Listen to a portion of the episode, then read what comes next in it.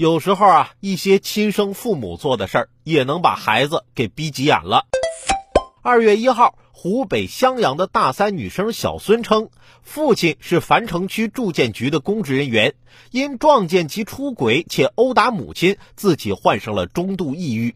父亲提出离婚，但是已经将两套房和存款转移，还把在母亲名下的土地征迁款划走。因此，小孙向父亲单位举报。单位称无法介入员工道德问题，孙某家庭问题影响了工作，将对其批评。这批评一下就完事儿了？好在还有后续。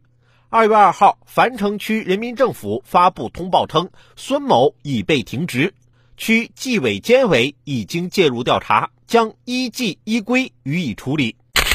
公职人员出轨。这不仅仅只是道德问题，如果其出轨行为恶劣，是可以对其进行处分的。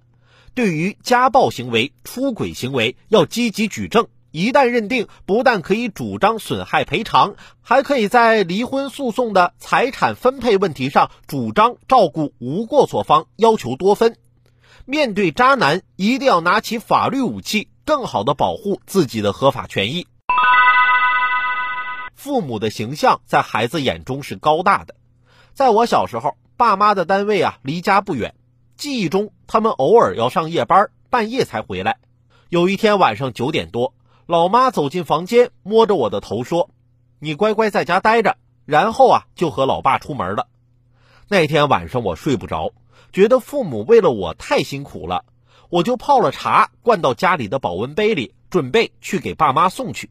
那是一个夏日的夜晚，我背着书包，里边放着两个保温杯，一个人走在街上。走着走着，我就看到我爸妈正在路边摊吃烧烤。